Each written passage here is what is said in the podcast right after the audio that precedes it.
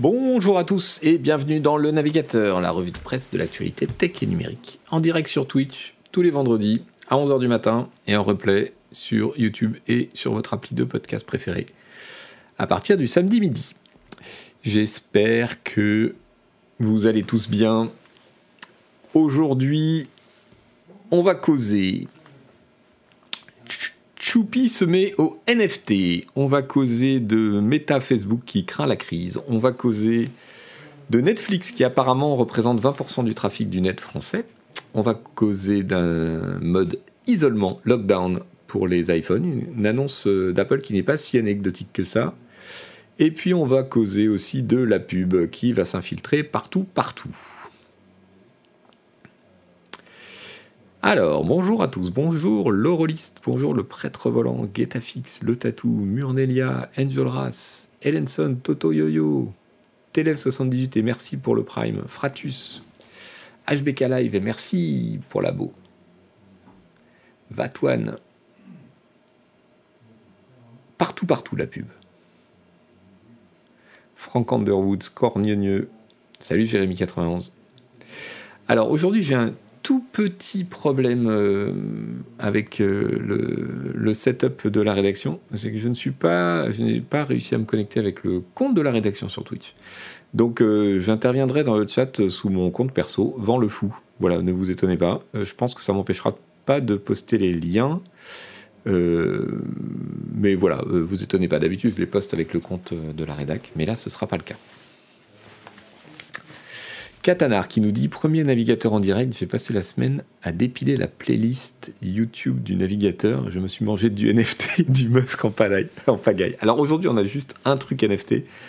Et j'avais quelques trucs à dire sur Musk, et puis il y en a marre. Alors euh, j'ai passé Musk.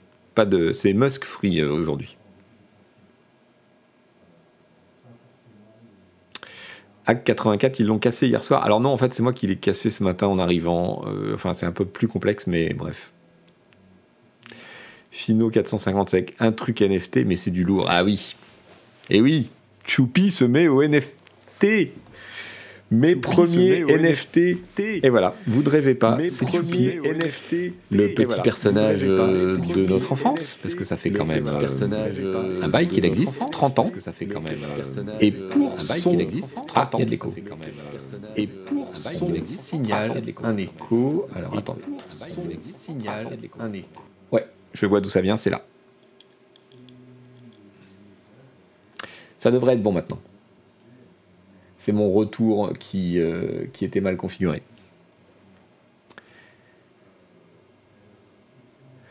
Forme le navigateur to Ça va mieux là? Ok, toutes mes excuses. Toutes mes excuses. Euh, donc Choupi a 30 ans et euh, comme tous les personnages facétieux de notre époque, il a décidé de lancer des NFT. Qui a eu cette idée? Non mais sans déconner. Non, non, c'est pas une blague. C'est pas une blague. Donc là, euh, j'ai appris la nouvelle par le compte Twitter de Le Daron Yoshi.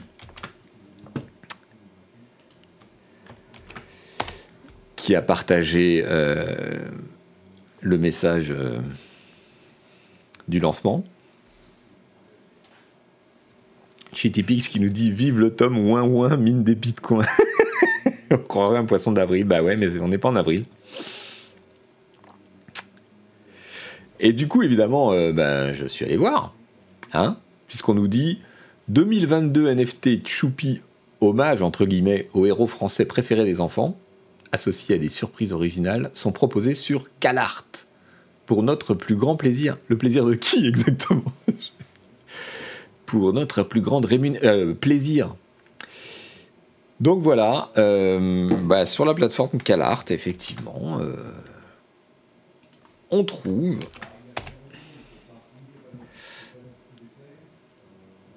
Salut JB Vador, c'est pas grave.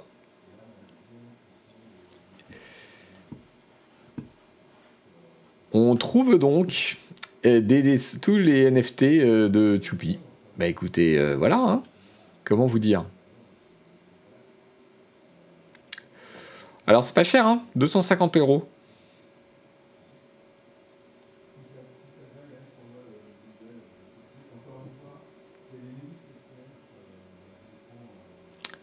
Voilà, voilà. Euh, alors, si j'ai bien compris, il y en a 2022.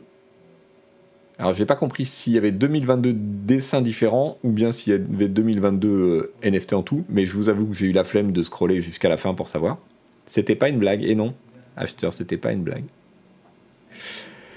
Euh, donc voilà, hein. 2022 NFT à 250 euros le NFT, mais ça nous fait un petit, un petit quoi, un petit demi-million.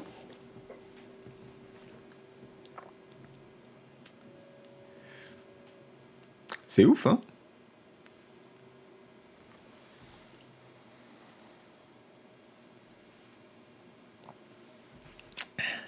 Ah bah si, il donne le détail. Attendez, attendez, attendez, j'ai pas tout vu.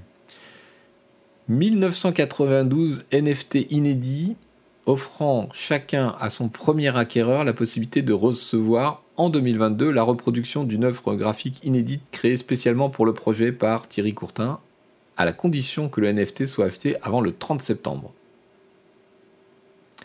30 NFT inédits premium à 1000 balles offrant chacun à son premier acquéreur la possibilité de recevoir euh, la reproduction d'une œuvre graphique, blablabla. Bla bla bla Thierry Courtin esquisse à travers ce projet l'aventure de Choupi dans le métaverse, avec pour ambition d'inviter les heureux acquéreurs des NFT à y fêter l'anniversaire de Choupi, si l'objectif des 2022 ventes est atteint. Autrement dit, si vous achetez pas tout, bah, euh, démerdez-vous autrement.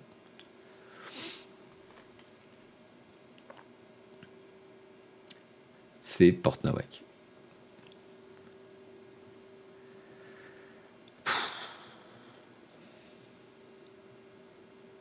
« 1000 balles, ouais, ouais. Il y en a 30 à 1000, à 1000 euros. 1992 à 250 euros et 30 à 1000 euros.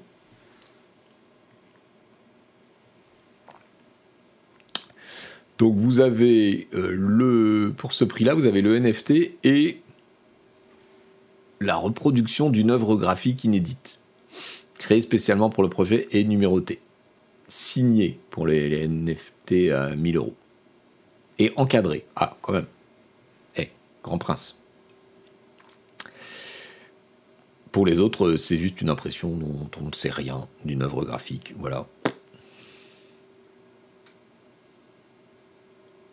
C'est Tchoupi et la dystopie, ouais, c'est ça.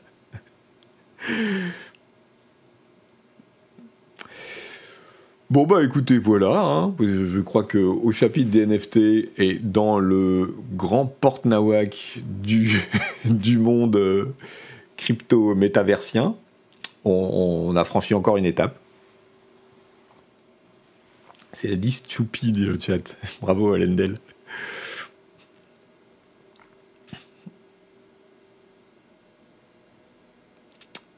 Choupi aurait mieux fait de sombrer dans la drogue que dans le Web 3, dit à 366.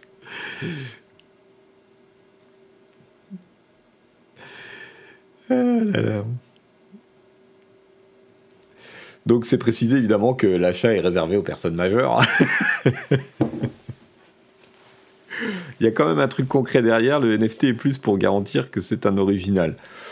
Bah oui et non, parce que pour 250 euros, on te promet la reproduction d'une œuvre graphique inédite créée spécialement pour le projet. Mais donc tous ceux qui achètent le NFT potentiellement reçoivent la même œuvre. Et puis la reproduction d'une œuvre graphique inédite, ça veut rien dire. Hein. Ça, veut, ça, veut, pouvoir dire euh, que moi je te l'imprime sur mon imprimante euh, chez moi. Hein. C'est la reproduction d'une œuvre graphique. Donc euh, bon.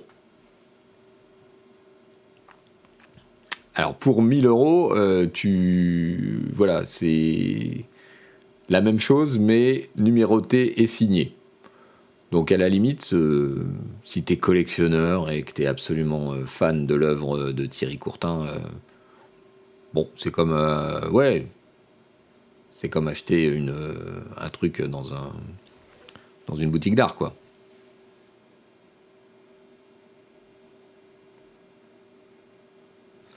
Il y en a déjà trois de vendus, ah, j'ai pas vu. Bon, euh, voilà, bah écoutez, maintenant vous savez que ça existe, hein on a pu rigoler un coup, on va passer à autre chose. Alors, moins rigolo. Moins rigolo parce que les signaux euh, d'une, crise euh, Alors bon, vous n'êtes pas sans ignorer qu'il y a une petite crise économique un peu mondiale qui se pointe, dont personne ne sait trop ou ne veut trop essayer d'évaluer l'ampleur. Mais à mon avis, on va prendre cher.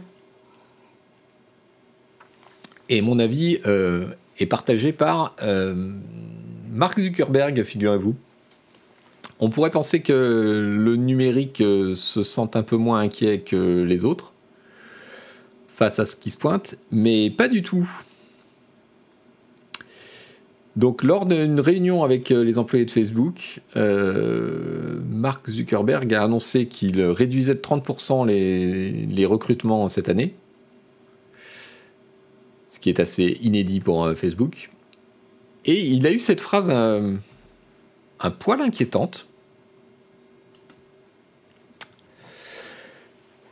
quand on lui a demandé euh, ce qu'il pensait de, du comment dire du changement de conjecture,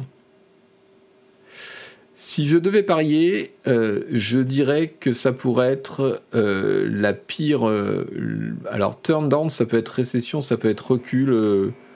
le, pire recul que nous avons connu dans l'histoire récente. Euh, c'est pas très encourageant, dites-moi. Hein si, même, euh, si même Facebook pense que ça va chauffer, et euh, c'est la, direction a parlé d'un vent contraire, de vent contraire violent.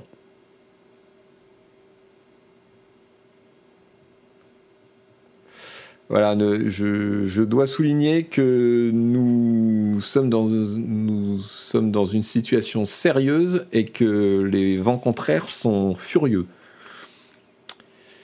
Donc ça, c'est Chris Cox, qui est le Chief Product Officer. Donc ça, c'est pour votre conjoncture, pas conjecture, oui, bien sûr. Pardon, Beacon 50, merci. Euh, donc voilà, si le staff de Facebook est suffisamment inquiet euh, pour euh, dire ça, je pense qu'on peut être inquiet aussi en fait.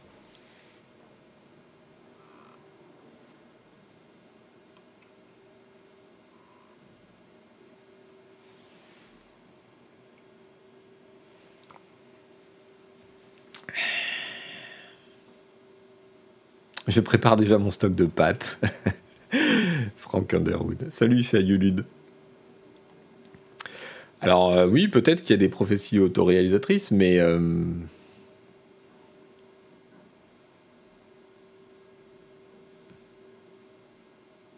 le Doom Scroller s'invite dans le navigateur, c'est ça. Java Hero qui nous dit Facebook est clairement en pente descendante, les législateurs ont fini par comprendre comment leur mettre du plomb dans l'aile. Alors, je pense que ça, ça joue. On sait que, notamment sur leurs résultats de l'année dernière, principalement les, mesures euh, euh, de blocage d'Apple sur l'échange des données publicitaires leur font très mal. Mais euh, en pente descendante, ouais, faut relativiser. Hein. c'est quand même une boîte qui continue d'engranger des milliards et des milliards de profits. Donc voilà, si, eux sont inquiets, alors qu'ils ont plutôt une tendance à être à embaucher quand ça va mal, jusqu'ici. Si eux sont inquiets, c'est que il peut y avoir un, petit, un petit souci. Ne pensez pas que c'est dû à la situation euh, seule de Facebook.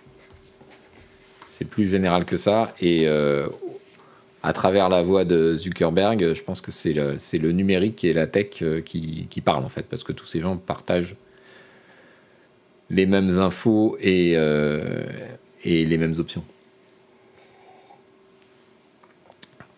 Partage, je ne dis pas qu'ils complotent, hein. je dis qu'ils ont, ils ont euh, les mêmes euh, ressentis.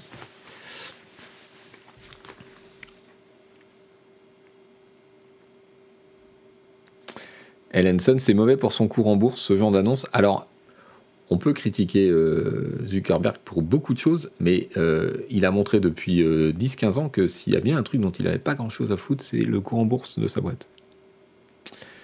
Et il a été contre les investisseurs à bien, des, occasions. Et encore en ce moment, avec son option sur la VR et le métaverse, qui plaît pas du tout aux investisseurs américains. Salut Groovy Mike JP.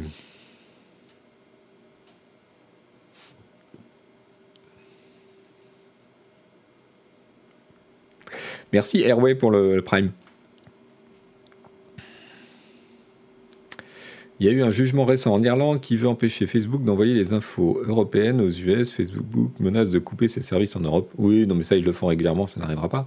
Mais il y a un vrai problème avec euh, le stockage des données européennes euh, et leur utilisation par les boîtes américaines depuis qu'un accord euh, de protection est, est, tombé. Et les instances européennes aujourd'hui estiment que sans renouvellement de cet accord de protection, le rapatriement des données européennes sur les serveurs américains euh, est contraire au RGPD.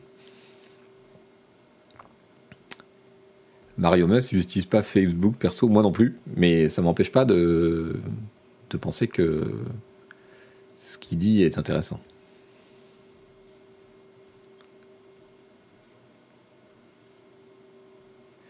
Snortinou, merci pour les abos, c'est super sympa. Snortinou a offert 5 abos à la communauté.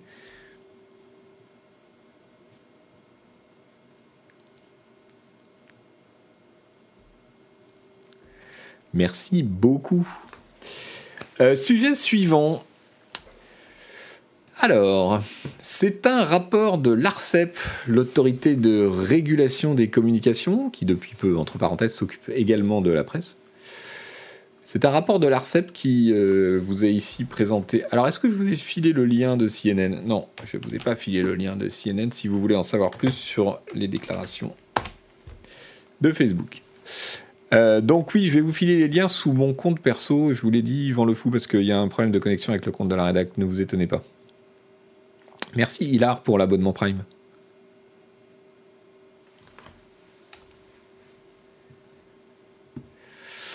Euh, qu'est-ce que je voulais vous dire? Oui, l'ARCEP, donc, le rapport 2022 sur l'état d'Internet en France par l'ARCEP met en exergue la, part impressionnante que représentent les grandes entreprises technologiques dans le trafic Internet français. Netflix en tête, nous dit 01 net. Salut Noubi de Nob, et merci pour l'abo.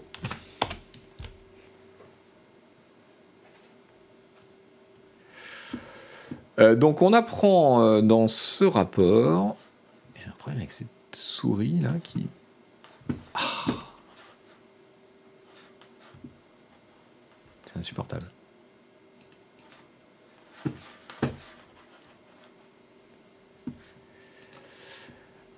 Euh, on apprend dans ce rapport donc que Netflix occupe 20% du trafic total euh, d'Internet dans l'Hexagone. Et que alors l'article nous dit 51% du trafic en France provient de 5 fournisseurs de contenu, à savoir Netflix donc 20%, Google 11% du trafic dont une grande partie provient de YouTube, et ensuite on a quoi? On a Akamai qui est en fait euh, une solution de, de serveur donc, euh, qui est utilisée par plusieurs entreprises c'est un CDN, voilà, un réseau de diffusion de contenu, un Content Diffusion Network. Euh, Akamai 8%, Facebook 7% quand même, Amazon 6%. Et ensuite on trouve Lumen qui est comme Akamai, Twitch et Canal+.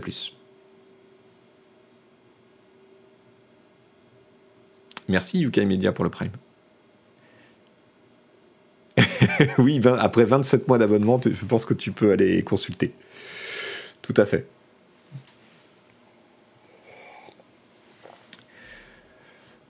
Donc, est-ce que ça vous étonne que Netflix fasse 20% du trafic français?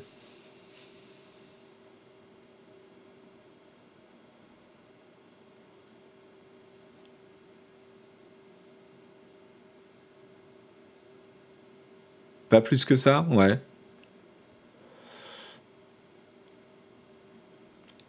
Ouais, moi ça m'a pas surpris euh, tant que ça. Et, je suis, vous voyez, je suis comme Delenda, j'aurais pensé que YouTube faisait plus en fait.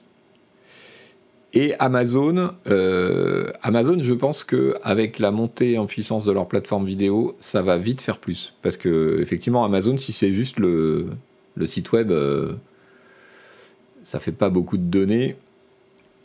Mais euh, je pense que l'année prochaine, Amazon sera au-dessus euh, de, son score actuel.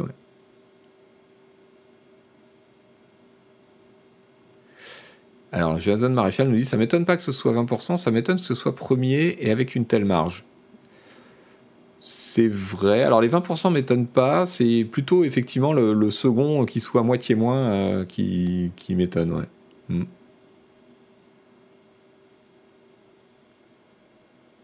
Vu les difficultés de Netflix, c'est tout de même un peu étonnant. Les difficultés de Netflix, il faut les relativiser. Hein. Les difficultés de Netflix, elles sont en grande partie dues au fait qu'ils ont coupé Netflix en Russie, où c'était un de leurs marchés euh, récents et importants. Euh, bon. Nagbava, c'est pas le porno qui représentait un tiers du trafic mondial, je sais pas.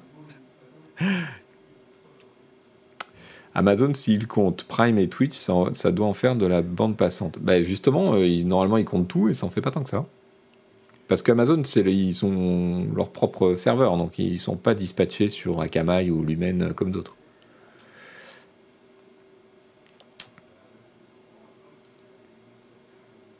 J'avais toujours entendu dire que le porno captait beaucoup de bandes passantes. Mais je sais pas s'ils peuvent être aussi. Euh, ça dépend de, comment ils ont compté en fait. Mais bon, visiblement, euh, parce que après tout ce qu'on voit, euh, le porno, peut-être qu'ils utilisent les serveurs de contenu euh, Amazon, Akamai, Lumen pour stocker leurs vidéos et diffuser leur contenu. Donc tu vois, je ne sais pas comment c'est pris en compte tout ça. Netflix diffuse en 4K, théoriquement oui. Je sais, c'est loin d'être la majorité des abonnements, je pense.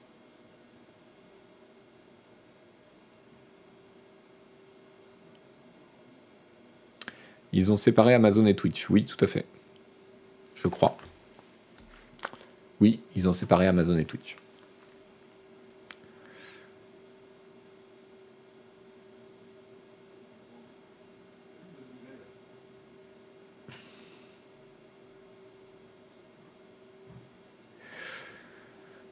Après Netflix, c'est un peu la nouvelle télé, tout le monde regarde. C'est pas si étonnant, oui, je suis comme toi. Ça ne compte peut-être pas les réseaux mobiles où il y a des usages de contenu différents, dit Jason Maréchal. C'est une bonne question, j'en sais rien. Je ne sais pas si l'article aborde ce problème. Non, pas du tout.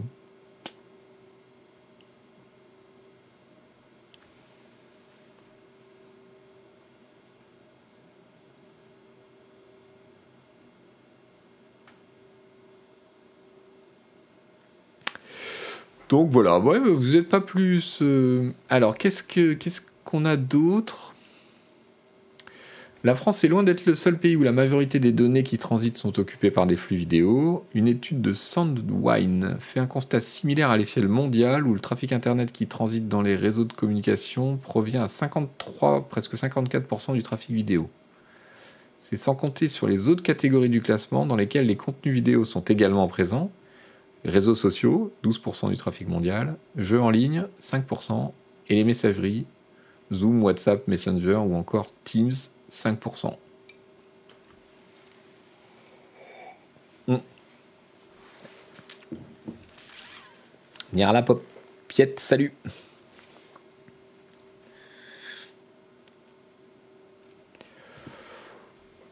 Voilà. Les vidéos, c'est ce qui bouffe le plus, évidemment. Et puis c'est comme le dit euh, l'ARCEP, les, les pistes d'amélioration euh, ou d'atténuation euh, viennent des codecs en fait. C'est la, qualité de la qualité de, comment on dit de traitement des vidéos pour un, meilleur, un meilleur rapport qualité-poids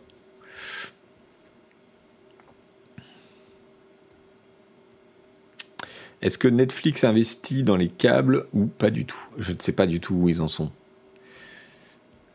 Mais bon, ça évidemment, c'est du, euh, ce sont des arguments pour les fournisseurs de, connexion et, ceux qui possèdent les câbles pour se retourner vers les plateformes. Vous savez qu'il y a eu beaucoup de tensions, euh, notamment avec YouTube, entre Free et YouTube. Et, euh, et bon, tous ces gens-là ont tendance à se retourner vers les fournisseurs de contenu vidéo en disant il faudrait peut-être passer un peu à la, à la caisse, parce que c'est vous qui, qui, utilisez en priorité nos, nos gros tuyaux. Fort Epsilon, merci beaucoup pour l'abo. Sauf qu'à chaque fois qu'on a de meilleurs codecs, on en profite pour augmenter la définition, du coup ça progresse pas. c'est vrai UTR2, c'est exactement ça. Les algos de compression, tu veux dire, Yvan, c'est ça, Nagbava. Les codecs, quoi. Mais encodés, voilà, c'est le, le terme que je cherchais. Bon, au chapitre de la surveillance généralisée, je voulais vous faire part de cet article du Monde qui nous annonce, que nous annonce-t-il? Données personnelles des associations européennes de consommateurs portent plainte contre Google. En fait, il s'agit euh, d'une euh, et c'est important parce que il s'agit d'une plainte euh, pour une violation du RGPD parce que ils estiment que lorsqu'on crée un compte Google, Gmail, etc. Google fait en sorte qu'il soit plus simple d'accepter, tous les partages et tous les cookies que de les refuser. Et en, vrai, euh, si vous, le, si vous faites l'expérience, c'est un vrai parcours du combattant. Euh, de, vous avez un bouton pour dire OK, j'accepte, passons à la suite. Et si vous faites pas ça, il faut valider 4 ou 5 écrans de suite où on vous demande des trucs avec à chaque fois. mais attention, si vous dites non, le service va être impacté.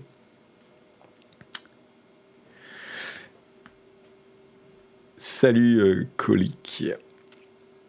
Hello Toine 512. Donc voilà, c'est ce qu'on appelle un peu euh, en design euh, le dark design, les dark patterns, enfin toutes ces astuces du X qui font qu'on pousse le, visiteur à choisir une option plutôt qu'une autre.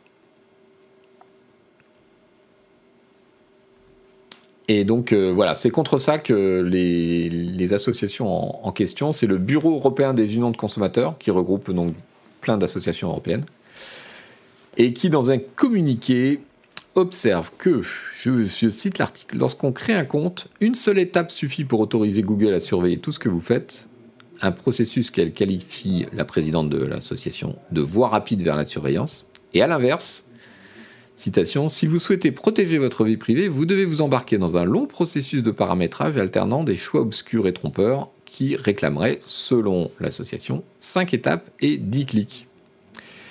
Donc l'association porte plainte euh, afin d'obtenir que la protection de la vie privée soit le choix par défaut et le plus facile pour les consommateurs.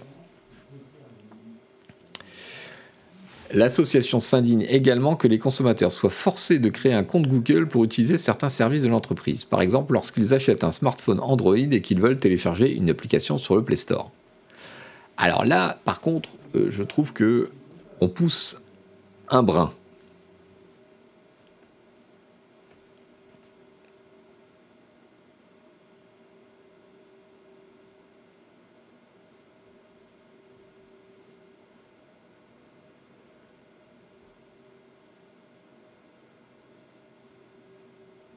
Alpha Blue Light qui nous dit en tout cas le euh, Digital Act de l'Union Européenne fait beaucoup parler aux États-Unis, tous les techos, mais aussi les législateurs. Oui, tout à fait, on en a parlé plusieurs fois ici.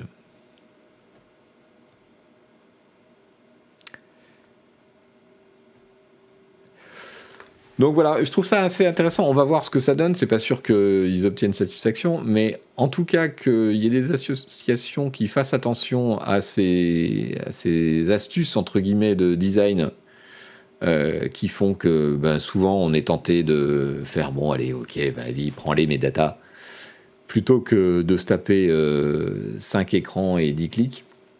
Euh, je, trouve ça, je trouve ça intéressant que ça rentre euh, aujourd'hui dans les préoccupations en fait. On a passé le stade euh, où euh, on voulait juste que ce soit disponible dans un coin. On est en train d'essayer de pousser pour que ce soit le choix par défaut et ça me sonne une idée intéressante. On pourrait reprocher la même chose à Apple de devoir créer un compte pour télécharger sur App Store, mais absolument. Et Apple, en plus, il t'encourage quand même vraiment, vraiment, vraiment beaucoup à mettre un numéro de carte bleue dès le départ.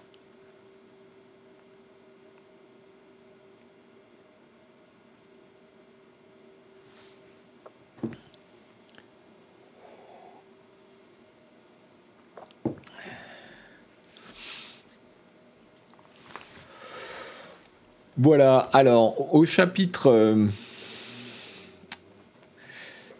au chapitre... On a parlé la semaine dernière, je ne sais pas si vous vous en souvenez, euh, des problèmes que posait euh, la géolocalisation et la revente des datas dans le cadre de, la révocation de la protection fédérale de l'avortement, aux États-Unis. Euh, Je vous retrace euh, grossièrement le débat qu'on a eu la semaine dernière et, euh, même avant ça au mois de mai. En gros, depuis que certains États américains peuvent pénaliser l'avortement, il y a des gens qui s'inquiètent parce que on pourrait imaginer des procédures où les autorités réclament l'accès aux data ou à la géolocalisation des, des téléphones de femmes qui euh, sont susceptibles d'avoir recherché un avortement alors que c'est interdit. Et on a évoqué la semaine dernière un article qu'on avait déjà évoqué il y a plusieurs mois. Il y a des data brokers, donc euh, des, euh, des vendeurs de données en gros, qui vendent un produit qui est les visites avec géolocalisation au site du planning familial et des cliniques américaines. Euh, je vous renvoie au navigateur de la semaine dernière, je vous avais donné le lien de l'article qui expliquait ça. Donc c'est quand même super inquiétant, effectivement, dans, dans ce cadre-là, où un certain nombre d'États, notamment le Texas, euh, prévoient euh, des primes pour dénonciation et euh, d'aller, de criminaliser le fait de quitter l'État pour avoir un avortement ailleurs quand on est résident de l'État, blablabla. Euh, en tout cas, bonne nouvelle. Google a décidé de euh, supprimer les données sur les visites en clinique spécialisées, nous dit euh, le Figaro. Je vous balance le lien.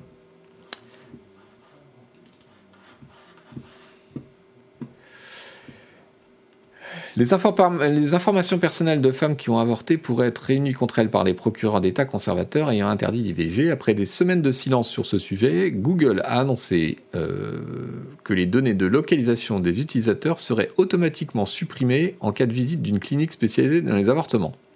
Si nos systèmes identifient qu'une personne s'est rendue dans un établissement sensible, nous supprimerons ces entrées de l'historique de localisation peu après leur visite.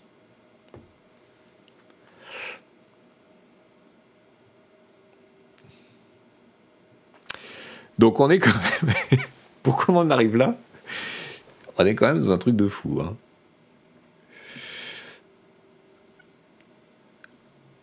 Euh, donc euh, tout ça, ça fait suite euh, à un, appel d'un certain nombre d'élus démocrates en fait. Nous rappelle le site techcrunch.com.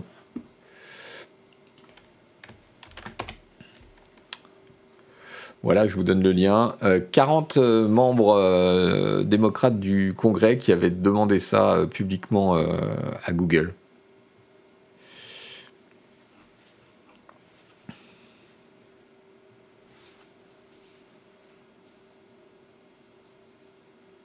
Gidam qui nous dit, alors euh, en citant Google, on, laisse le truc qui vous traque allumé, juste vous nous faites confiance, on passe derrière, on efface tout.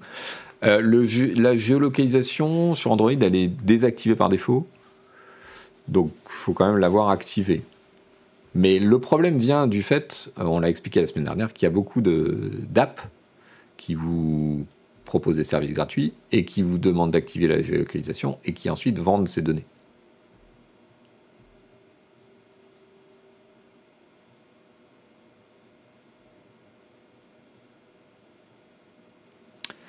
Donc euh, voilà. Voilà, voilà, voilà, voilà. Alors dans ce cadre euh, justement de la protection euh, de la vie privée, enfin qui est un petit peu différent, je ne sais pas si vous avez vu passer cette nouvelle il y a quelques jours.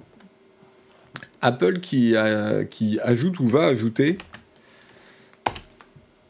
un mode qu'il appelle Lockdown sur ses iPhones. Ça a été annoncé le mercredi 6 juillet. Et, euh, et c'est donc un mode, bah, lockdown ça veut dire isolement, qui euh, protégera le téléphone euh, contre les intrusions ou les, tentatives de- d'espionnage. alors, évidemment, c'est un usage, ça s'adresse pas à vous et moi. Hein. C'est un usage très particulier qui concerne les personnes euh, dont l'activité ou les données sont sensibles. Mais c'est intéressant parce que on sait bien que la logique euh, aujourd'hui euh, sur, sur la tech, c'est toujours un espèce d'arbitrage entre la la protection et le fait de fermer l'appareil et euh, un arbitrage avec, entre ça, qui ferme des possibilités, et le fait d'ouvrir l'appareil et d'avoir plus de possibilités, plus de choses.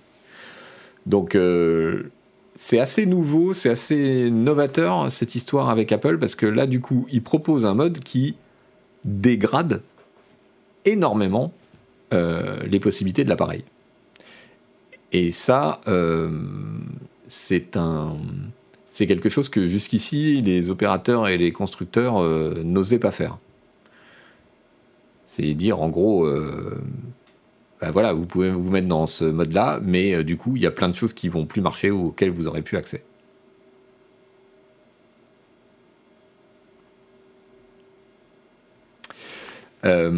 dans cette problématique-là, je vous recommande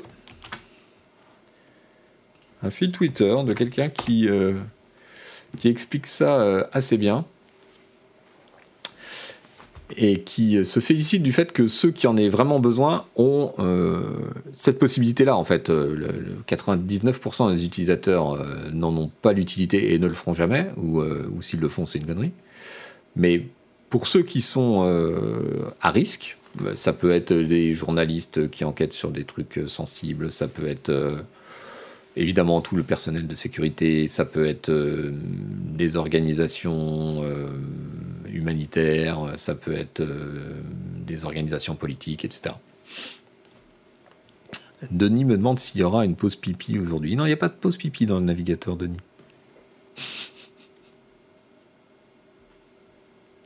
Le dumb phone, c'est l'avenir, dit Better Betrap. Et puis euh, il y a des, euh, voilà, des, entreprises euh, dont l'activité est sensible qui peuvent être également ciblées.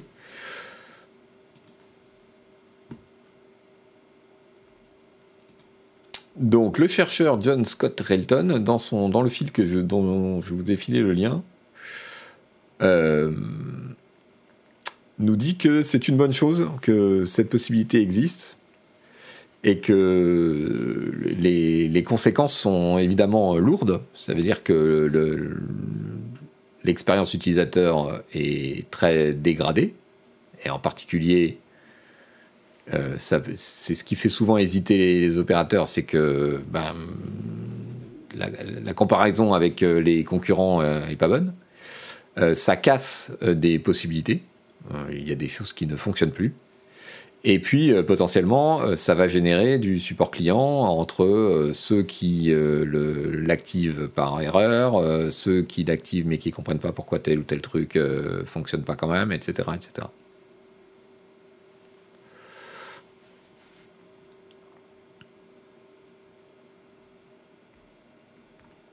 Donc je vous laisse si vous voulez regarder concrètement quel impact ça a sur le téléphone.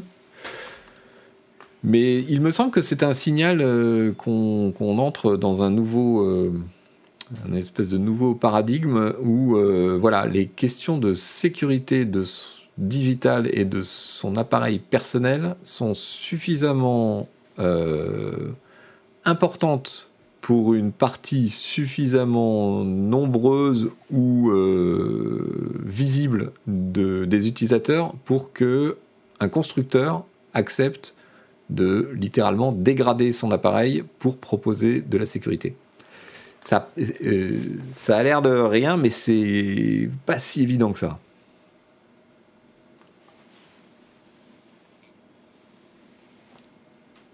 Attention, ça n'a rien à voir avec euh, la vie privée, données personnelles, etc. Hein. C'est vraiment pour euh, contrer euh, les, logiciels espions, euh, espions euh, sophistiqués, genre Pegasus, etc. Hein. C'est pas pour.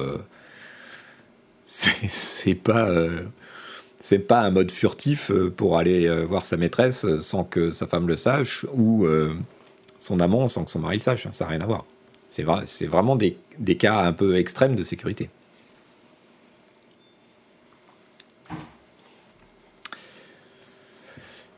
Sinon, vous savez quoi? J'ai une bonne nouvelle. Enfin, j'ai une mauvaise nouvelle et une bonne nouvelle.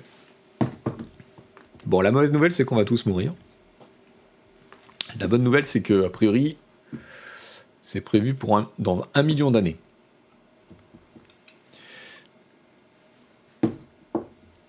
C'est le mode avion de l'extrême, ouais. Donc je suis tombé sur cet article de Newsweek qui nous annonce la fin du monde, mais pas pour tout de suite, tout de suite. C'est plus 30 ans, non? on va peut-être mourir avant, hein, je vais pas vous le cacher. mais, euh, mais là, euh, apparemment, euh, les. Comment on dit Les astronomes ont à peu près la certitude que toute vie va être éteinte sur Terre dans un million d'années. Oui, tu peux te remettre à boire Alpha Blue Light, t'as le temps.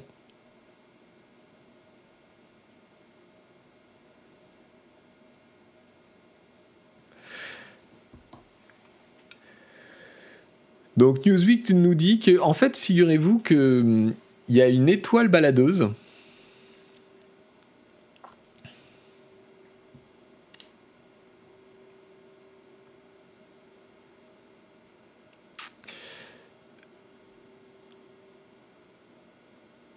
Euh, quel est son nom? Attendez, je vais vous le trouver. Ah voilà. Elle s'appelle Gliese 710. C'est une petite étoile qui est actuellement située à 62 années-lumière de la Terre, dans la constellation Serpens Coda. Voilà. Euh, ça fait à peu près 20 ans que les scientifiques euh, savent que Gliese 710 euh, se balade et se dirige directement vers le système solaire. Ok. Donc ça a l'air cool. Et alors le truc qui m'a fait marrer dans cette histoire, c'est que elle va pas. C'est pas le fait qu'elle vienne vers la Terre et qu'elle va nous cramer la tête euh, le, problème, parce qu'en fait elle va passer euh, à 0,06 années-lumière de la Terre, donc c'est pas suffisamment pour faire des dégâts, sauf qu'elle va traverser ce faisant un gros amas de comètes et que ce que pensent les scientifiques, c'est qu'en traversant cet amas de comètes, elle va mettre le bordel dans les trajectoires des comètes et en balancer un nombre incroyable vers le système solaire. Donc en fait, la Terre va être bombardée de comètes à la suite du passage de Gliese 710 qui, qui, qui fait pas attention. Le Cosmo Flipper, voilà, c'est exactement ça. Et quand on parle de comètes, on parle de gros gros trucs, c'est pas des petites astéroïdes. Donc euh, voilà, à la suite de ce passage-là, bah, euh, on va faire une sorte de reboot. Mais bon, c'est dans un million d'années. Hein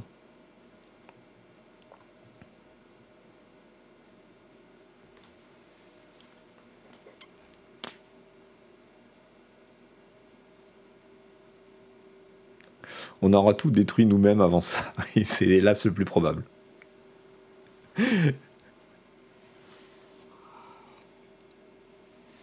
Le temps de cloner Bruce Willis, c'est réglé. J'espère qu'on l'a fait avant parce qu'il a pas l'air en super forme là.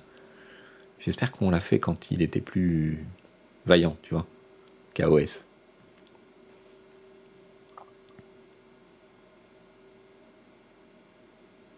Un million d'années, Star Citizen ne sera pas encore sorti. Ellenson. bon voilà, oui, c'est du putaclic, c'est Newsweek en même temps, hein, les gars, c'est pas euh, la Gazette du tribunal. Donc euh, voilà, à prendre avec les pincettes d'usage, mais euh, j'avoue que le coup du domino, c'est-à-dire, oh, il y a une super étoile qui s'avance vers nous, ah, ça craint. Non, en fait, elle va passer loin. Par contre, elle va heurter tout un tas de trucs sur son passage qui vont nous tomber sur la gueule. C'est ça qui m'a fait rigoler, en fait. Oui, mais il m'en faut peu en ce moment. Hein. Il m'en faut peu. Nino Ferrer vient de tweeter et un million d'années. Faut pas en parler à Roland Emmerich, il va nous en faire un, un autre film. Qu'est-ce qu'il devient, lui? Il a fait des trucs récemment?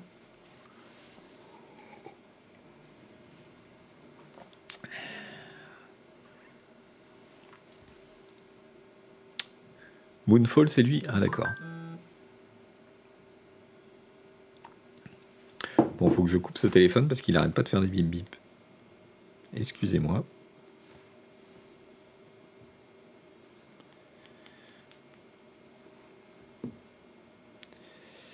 Spock.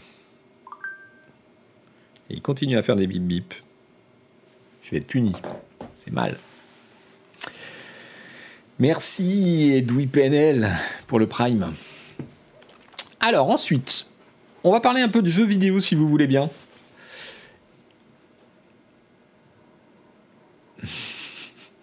Mode lockdown activé. Je suis tombé sur cet article assez sympa de The Verge. The Verge, le site tech américain.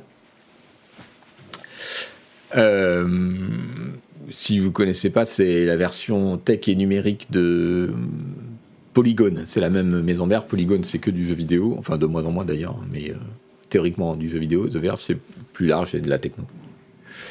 Euh, et donc, ils ont fait cet article assez marrant sur les, créateurs de contenu qui arrivent à en vivre et pas à n'importe lesquels. En l'occurrence, ils s'intéressent à ceux qui créent des ressources graphiques pour les jeux, les textures, les modèles 3D, etc.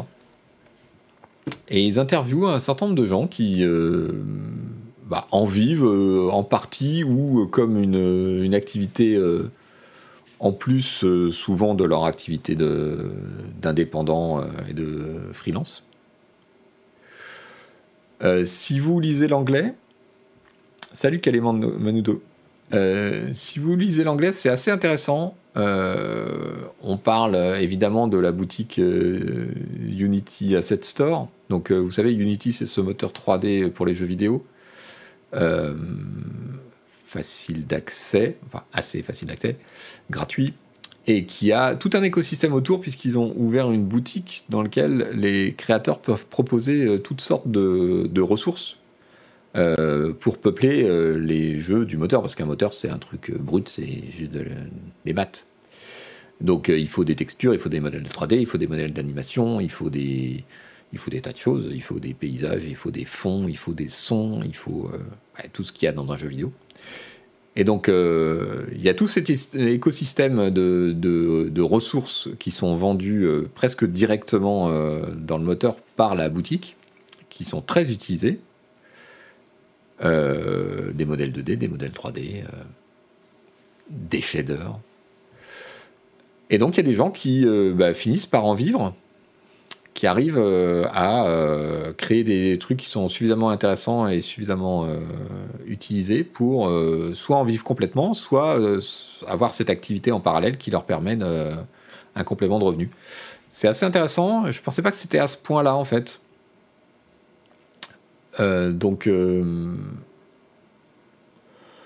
donc voilà, il, y a, il retrace le parcours d'un certain nombre des gens qu'ils interviewent, de la scène euh, modeur euh, jusqu'à euh, jusqu'à ça, jusqu'à créer des, ressources graphiques, des, des, paysages virtuels, enfin toutes les choses qui peuvent servir à faire gagner du temps en fait aux studios de développement qui veulent faire des jeux ou qui veulent faire des, des maquettes assez vite, des prototypes en fait assez rapidement.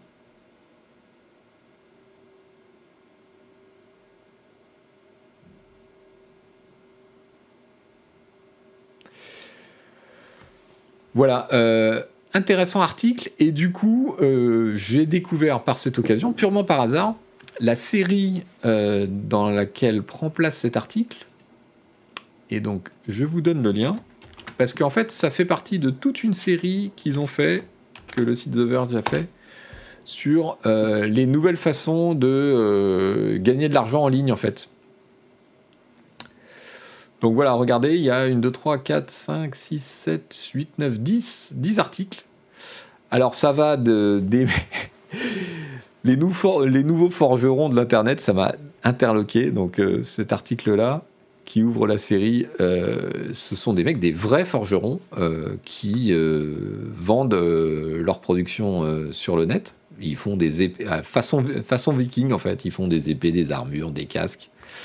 Euh, et ils vendent ça en ligne et ils ont trouvé tout un petit écosystème parce que souvent ce sont aussi des, streamers, ils montrent euh, les techniques qu'ils ont reproduites, etc. Euh, il y a des créateurs de. Alors oui, voilà, je, vous laisse découvrir tous les articles, mais on parle de gens qui ont créé des choses sur Fortnite et qui euh, se lance dans la création de jeux. On parle de plateformes alternatives à Patreon qui sont en train de se créer. On parle de des nouvelles façons de faire du financement participatif. Euh, on parle d'outils pour les pro-gamers. J'ai découvert à, cette occasion euh, qu'il y avait des logiciels pour s'entraîner à tirer dans les jeux. Voilà, je, vous laisse regarder ça. Les Pro Gaming Tools are helping streamers get paid. Euh, des.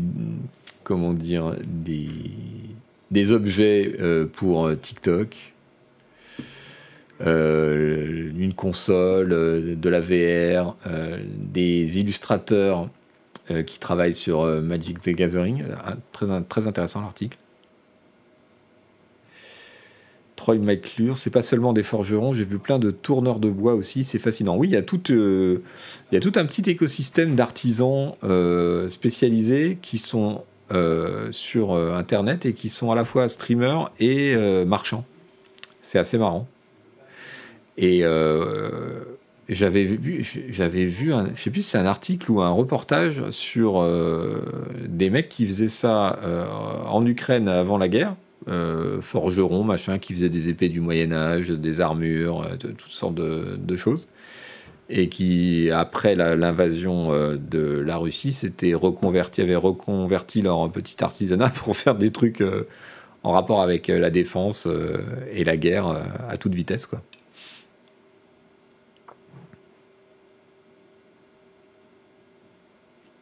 Pour les scénarios, on doit demander à des souffleurs de verre VERS, dit Java Hero. Ouais. Bon, bref, encore une fois, si vous lisez l'anglais, allez jeter un œil euh, à cette série d'articles, c'est assez, euh, c'est assez intéressant.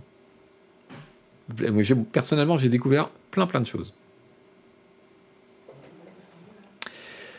Euh, parlons un peu lootbox. Ça fait plusieurs fois qu'on en reparle dans le navigateur, tout simplement parce que ça s'agite à nouveau contre les lootbox, en particulier en Europe, mais pas que. La dernière initiative nous vient des Pays-Bas, où le site Video Games Chronicle VGC nous dit six parties des Pays-Bas euh, s'unissent pour proposer euh, un bannissement des lootbox, une interdiction des lootbox. Alors, c'est pas réellement une interdiction. C'est le fait de classer ça en jeu d'argent. Euh, on va passer rapidement. Euh, on en a parlé la, semaine dernière parce qu'il y a eu à nouveau euh, des mouvements contre ça. donc là, la, loi, le décret, je ne sais pas exactement comment ça marche aux Pays-Bas et qu'est-ce qu'ils proposent, mais en gros, c'est tous les partis politiques qui sont d'accord. Donc il y a de bonnes chances que ça passe et qui sont d'accord pour dire euh, voilà bah les, les, les microtransactions et les loot box euh, c'est une forme de gambling donc de jeu d'argent et il faut que ce soit traité comme tel. Oh, bienvenue au raid de Atomium avec euh, ses viewers. Merci beaucoup, bienvenue à bord. On est en pleine revue de presse sur les loot box et le problème que ça pose en législation. Mac Boy qui a une, analyse, euh, une grille d'analyse très politique. Le rapport de force entre le capitalisme qui veut les lootbox et l'opinion publique. je ne sais pas si c'est la seule lecture qu'il faut en faire. Euh, en gros, la situation en Hollande, je ne sais pas si vous vous souvenez, on en a parlé la semaine dernière, la semaine d'avant, euh, c'est que vous savez que Diablo Immortals ne sort pas en Belgique et en Hollande euh, pour la même raison, c'est que en Belgique, la hum, commission des jeux d'argent a considéré que les lootbox étaient assimilables à des jeux d'argent et que donc, si les éditeurs de jeux vidéo voulaient les utiliser, ils basculaient sur une autre législation qui est celle des jeux d'argent, qui est beaucoup plus contraignante et qui est beaucoup plus taxé aussi. Donc euh, FIFA, la, FIFA Ultimate Team et tout ça, tous ces jeux-là ne sortent plus ou ont été tronqués euh, en Belgique, d'où la raison de, la non-sortie de Diablo.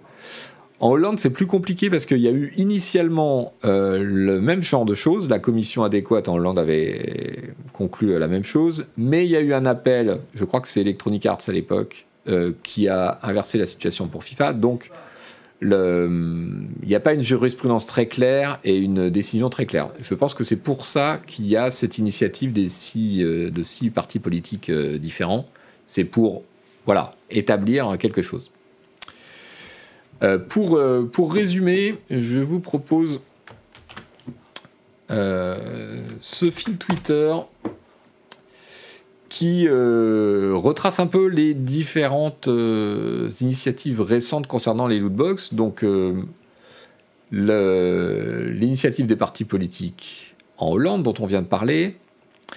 Apparemment, en Espagne aussi, le ministère de la, de la protection des consommateurs, ou je ne sais pas exactement, a annoncé que le gouvernement allait jeter un œil là-dessus et essayer de réguler tout ça en mettant l'accent euh, sur le fait que euh, des fois ça peut être échangé euh, contre du vrai argent. Et c'est d'ailleurs ce point-là qui pose problème en France.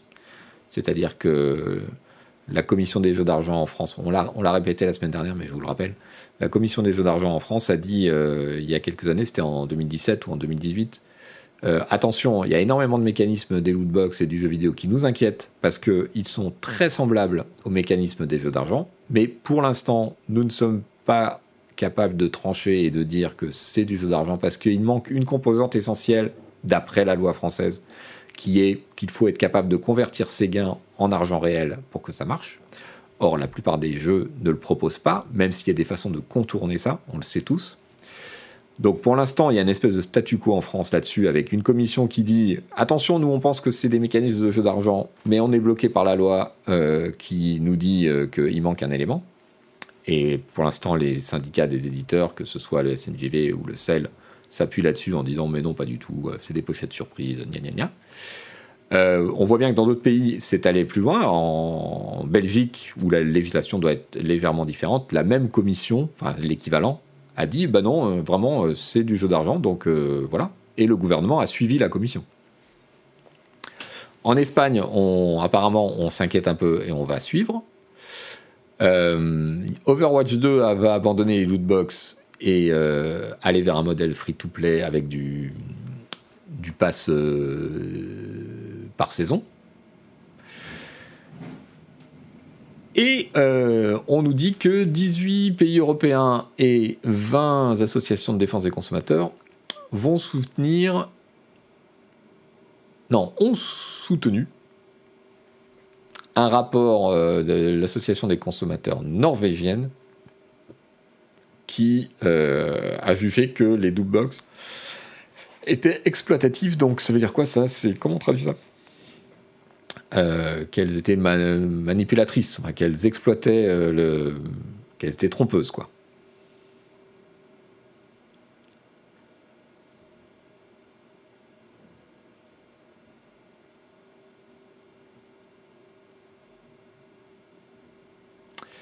Alors, il y a F. Euh, Wistbart qui nous dit euh, Blabla Wargaming ont trouvé une solution. Tu ouvres la première lootbox gratuitement, tu vois ce que tu as, puis tu payes pour avoir le contenu et la prochaine s'ouvre, etc., etc. Oui, c'est une solution.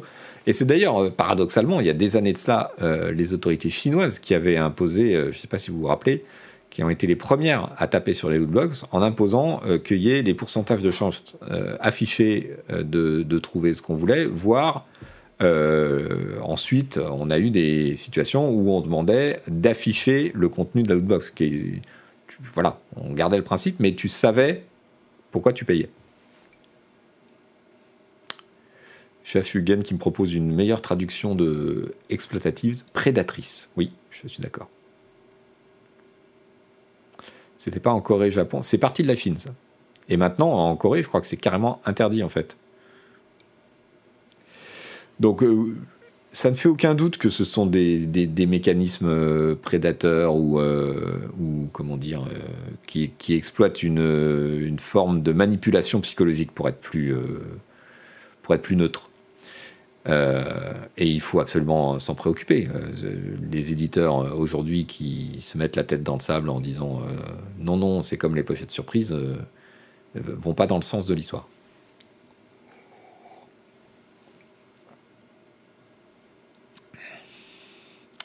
Certi qui nous dit mais si tu affiches le contenu d'une loot box, est-ce que ça ne devient pas une NFT Ah, ah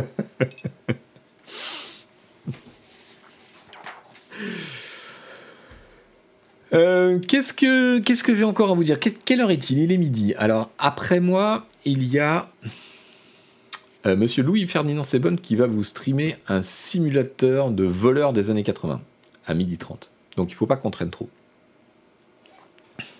Après moi, le déluge. Non. Euh, une petite nouvelle en, en tech écologique. J'ai trouvé ça assez intéressant. Un article de la BBC, qui présente une nouvelle euh, technique de stockage de l'énergie qui utilise le, le sable. Donc, euh, en gros, l'idée, bon, c'est pas une batterie euh, au sens une batterie que vous allez pouvoir mettre dans votre voiture, c'est plutôt une batterie au sens un gros silo qu'il y a dans le champ d'à côté ou plutôt au sens château d'eau mais d'électricité. Un fouillon, oui, un sablier, c'est ça. En fait, qui exploite euh, une des caractéristiques physiques du sable, c'est qu'il garde très très bien la chaleur. Donc, euh, euh, donc l'idée, voilà, l'idée est la suivante. Et un petit schéma pour nous indiquer. Imaginons une source d'énergie constante, mais dont on n'aurait pas besoin de l'ensemble de la production tout le temps. Donc on en utilise une partie, vous voyez, on peut imaginer des éoliennes, des panneaux solaires, une partie qui est directement utilisée en électricité, et une partie qui sert à chauffer le sable dans un silo, et qui fonctionne comme une sorte de réserve, en fait, parce que du coup, euh, ce sable est gardé à des températures, je crois que c'est genre 500 degrés, euh, de façon... Oui, c'est ça. Et quand on en a besoin, eh ben, on utilise en fait euh, cette euh, chaleur, on, prend cette chaleur du sable pour, euh, par exemple, chauffer de l'eau et la fournir aux habitations qui n'ont donc pas besoin d'utiliser un chauffe-eau ou de l'électricité.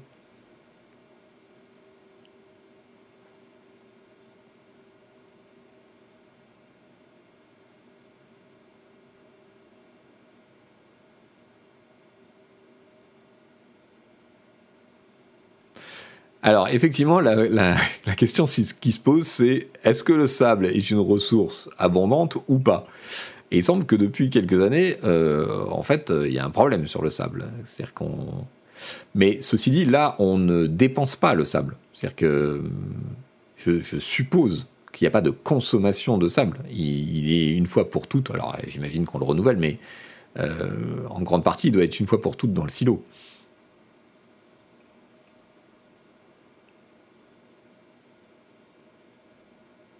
Vous savez, on avait, parlé aussi il n'y a pas longtemps de cette technique qui consistait, je ne sais plus où, euh, sur un barrage hydraulique, à avoir un tapis euh, flottant euh, de panneaux solaires qui en fait donc générait de l'électricité et cette électricité pouvait être entre guillemets stockée quand on n'en avait pas besoin dans l'immédiat en alimentant des pompes qui faisaient remonter de l'eau dans le barrage.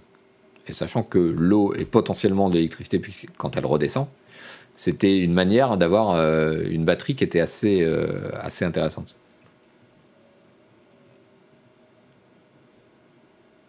Donc voilà, je ne sais pas quel type de sable il y a là-dedans. je ne crois pas que l'article en parle dans ces détails. Mais on parle d'un silo de 100 tonnes de sable.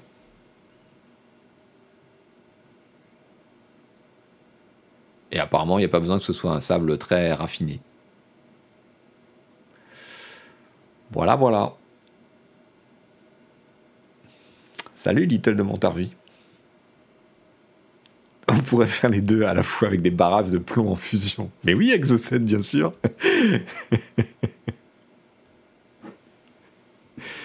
bien sûr, bien sûr. Euh, parlons, parlons, parlons publicité. Vous savez que c'est un peu ma marotte ici. Euh, je vous parle souvent de l'ad tech, advertisement technology, qui est un sujet très complexe et qui est pourtant absolument euh, vital à comprendre.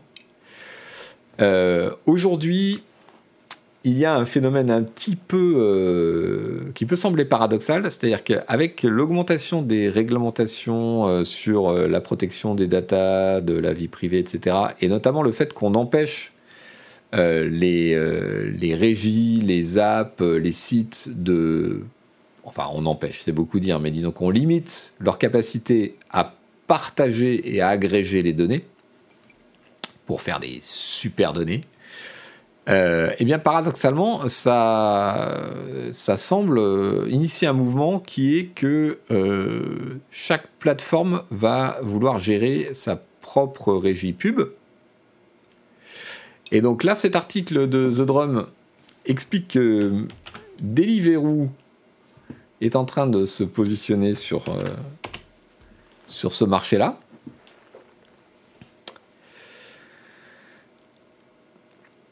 Parce que évidemment, ils ont plein de data sur vous et que, eh bien, s'ils ne les sortent pas, s'ils ne les partagent pas, ils ne sont pas obligés de vous demander euh, votre euh, autorisation et ils ne sont pas bloqués par le RGPD. Euh, quand ils veulent l'utiliser pour de la pub, ils peuvent juste mettre en place une plateforme technologique et inviter les régies en leur disant, comme le fait Facebook, eh ben, payez-nous et on balance vos pubs euh, sur des utilisateurs que vous pourrez cibler euh, très, euh, très précisément.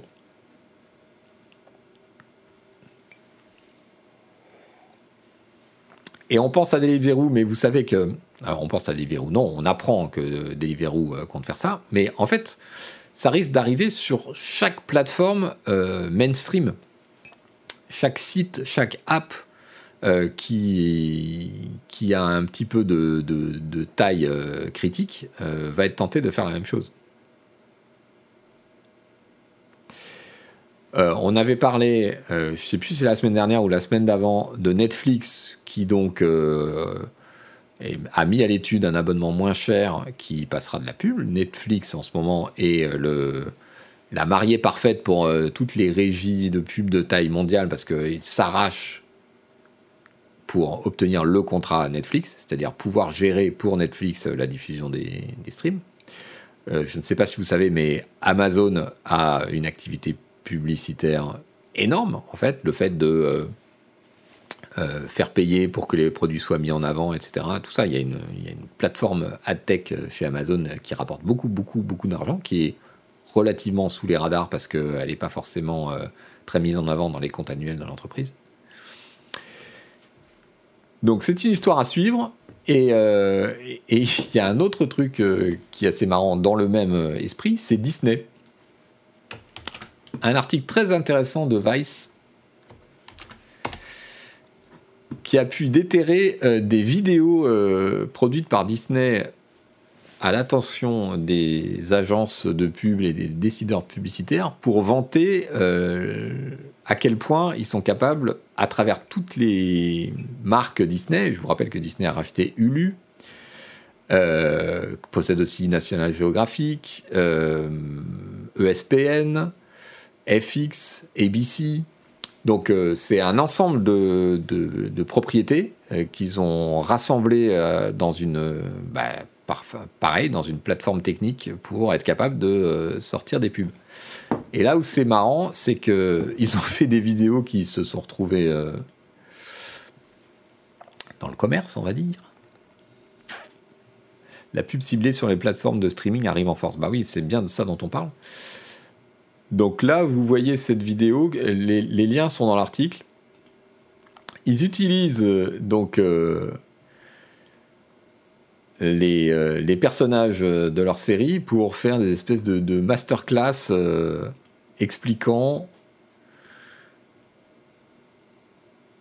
aux publicitaires euh, l'avantage qu'il y a à travailler euh, avec, euh, avec Disney sur le, sur le sujet, en détaillant tout ce qui est possible de faire. voilà. Et il y a une autre vidéo qui va plus loin, parce que on a les mêmes personnages, mais ils ont aussi pris les, les voix de. Ah, les voix de doublage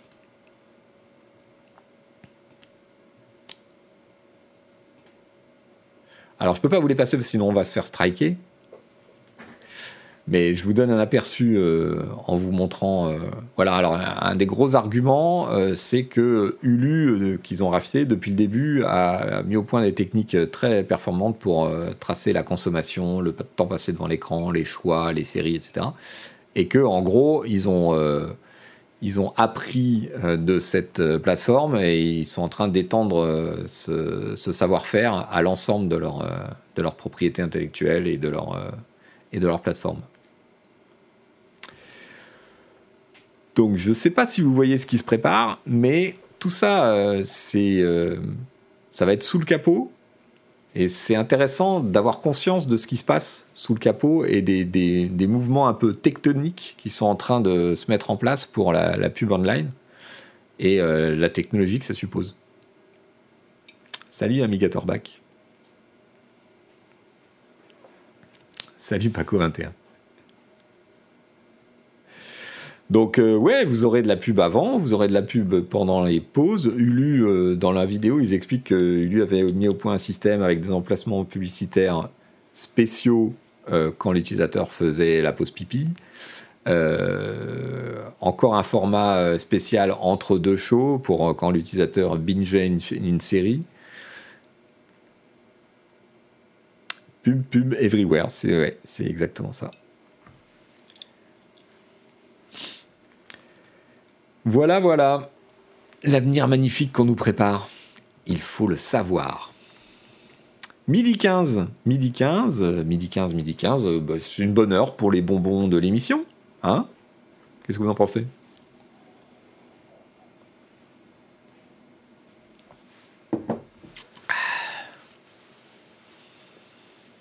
Il bosse même sur des IA pour savoir à quel moment placer la pub de la manière la plus opportune. Ah bah oui, sûrement.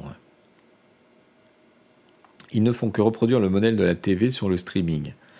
Eh, c'est plus sophistiqué que la télé. Hein. Parce que ça s'adapte dynamiquement au comportement de l'utilisateur. Et puis, euh, tu as tout un... As tout un historique de, de ses habitudes, de ses goûts, de quelle série, quel moment, quelle heure, etc. Que la télé n'a pas forcément.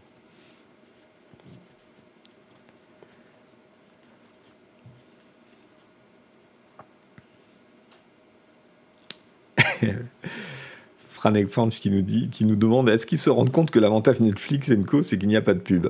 Bah ouais. Est-ce qu'on peut avoir le pélican qui croque un capybara j'ai pas ça.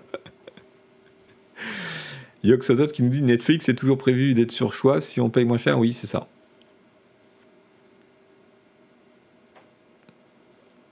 Alpha Blue Light. Ce qui est super avec Yvan, c'est qu'à chaque fois, je me sens moins bête, merci beaucoup. Et puis, je regarde le tribunal des bureaux, il a assez foutu. Mais j'adore Agbu. Allez, on finit sur euh, une, un petit time-lapse que je vous ai trouvé. Euh, est-ce que j'ai coupé le son? Non. Ok. Donc cette petite île là, c'est ce qui va servir euh, d'aéroport international à Hong Kong, figurez-vous. Et regardez, au fil des années, donc en 40 ans, Euh, comment ça s'est transformé, c'est juste ouf.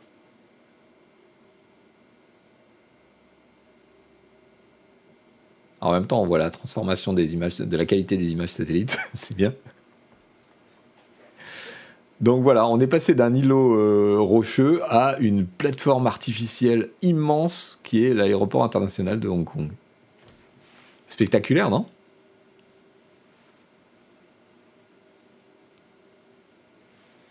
J'ose même pas imaginer les dégâts sur l'environnement autour. J'imagine que c'était pas la, la priorité.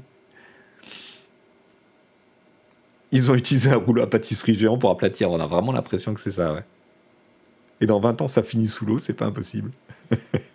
voilà où est le sable, nous dit euh, Granit 2244.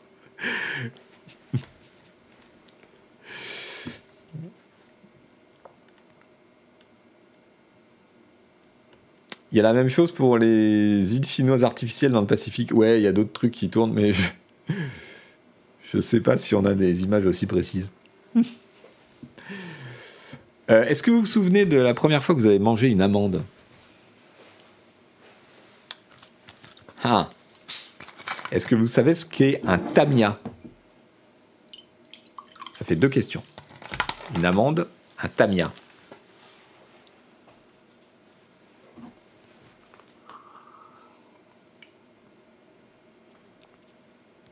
Non et non. Alors, euh, Tamia, c'est euh, ce que les Américains appellent euh, chipmunk. Vous savez, c'est ce, petit espèce d'écureuil sans queue, là. Tout mignon. C'est pas un tout petit singe, non, c'est un tout petit écureuil. Le petit verre dans le ventre, c'est le ténia. pas de cette Batman. Bon, ben, je vous propose une vidéo d'un Tamia qui découvre le goût des amandes.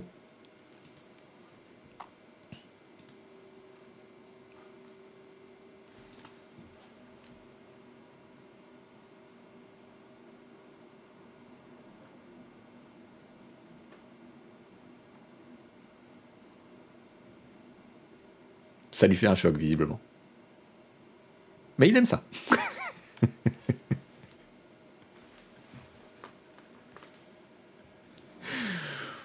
bon, alors en vrai, c'est pas ça, évidemment. Hein. Il reboot. en vrai, je pense que il y a un moment, il n'est pas conscient de la caméra, et puis tout d'un coup, il est conscient de la caméra, et donc il s'arrête, et il se demande pendant plusieurs secondes si c'est un danger ou pas. Et puis après, il est rassuré, donc il continue. Euh. Donc vous savez, ces, animaux, ils stockent, ils les mangent pas en fait, les amandes. Donc euh, euh, il les stocke dans ses bajoux.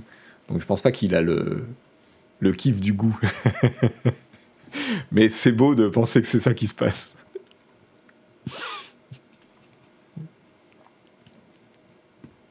Ça fait vraiment ça. Ça fait, mon Dieu, mais qu'est-ce que c'est que ça? Hum, J'aime bien.